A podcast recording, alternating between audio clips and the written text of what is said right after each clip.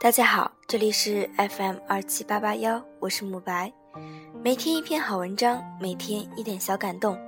今天我们要讲的故事是 Technology and Stress。Do you ever feel that instead of using machines to make your life easier, it's machines that are actually using you?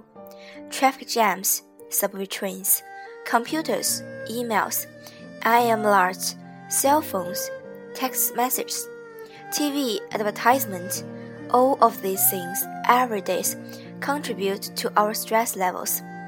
Human beings are social animals. We need to be around other people. But the fact is, we probably spend much more time every day staring at a screen than we do looking into our loved one's eyes. Crazy, isn't it? How did life get like this? Is modern technology really to, to blame? What can we do to redress the balance between technology and people in our lives so we are happier and less stressed out? What's the first things you do when you arrive at work every morning? Switch on your computer, check your emails, make a phone call. Before you do any of this, why not go for a walk around the office and actually talk to people? Perhaps you can make that difficult first half an hour of the morning easier if you take control of how to start your working day. Even just a short chat, a smile, a joke reduces stress levels. And when you do sit down in front of the computer, how do you use it? It's easy to fall into the trap of using messaging services and social networking sites as a substitute for real friendship. I sometimes find myself sitting at the computer and typing madly away for hours to on the end. And as though I have am having lots of different conversations, I'm not actually saying a word. Why not use the, this communications network to organize a real social life rather than just a virtual one?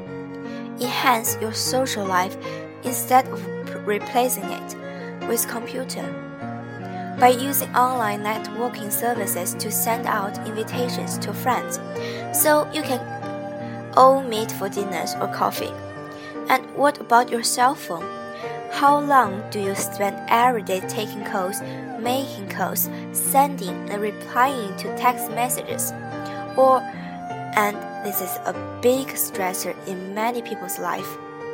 Do you find that your boss, your mother, and your partner use it as a tracking device to find out where you are and what you are doing? Does a ringing call, cell phone constantly interrupt your conversations, disrupt your concentration on a task, or waken you up from a peaceful nap? In the age of cell phones, is there any privacy anymore? Well, there are a number of things you can do to make cell phones a positive rather than a negative in your life. Start by setting your ringtone to vibrate. It's less stressful to answer a buzzing rather than a ring phone. If it's the weekend or the evening and you're going out, why not leave your cell phone at home? Or if you simply have to take it, why not switch it off when you're spending time with friends? You are always checking for messages or missed calls later. That way, you are in control of your cell phone rather than your cell phone being in control of you. No, uh, no doubt about, about it. Modern life can be stressful.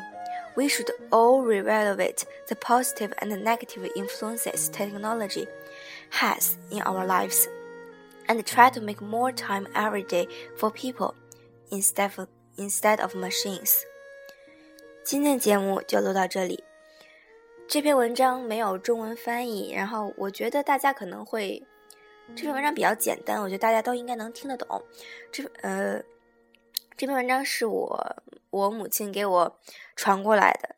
她嗯，她总说我每天早上一大早就对着电电子产品，然后每天晚上也是把电子产品放在床床头。总之，这篇文章提醒我们说，多花时间陪陪。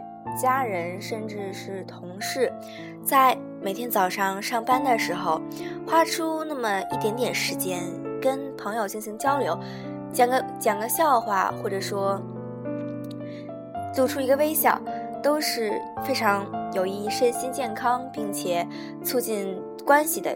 关系关系的一件事情，也许早上最最难度过的一个半小时，就这么轻松愉快的度过去了。有的时候，手机真的是一大烦扰。当你在和同学、同朋朋友或者同学聚聚餐的时候，看见大家都一个个拿着手机，然后在那儿发微博，然后每个人也不说话，其实是。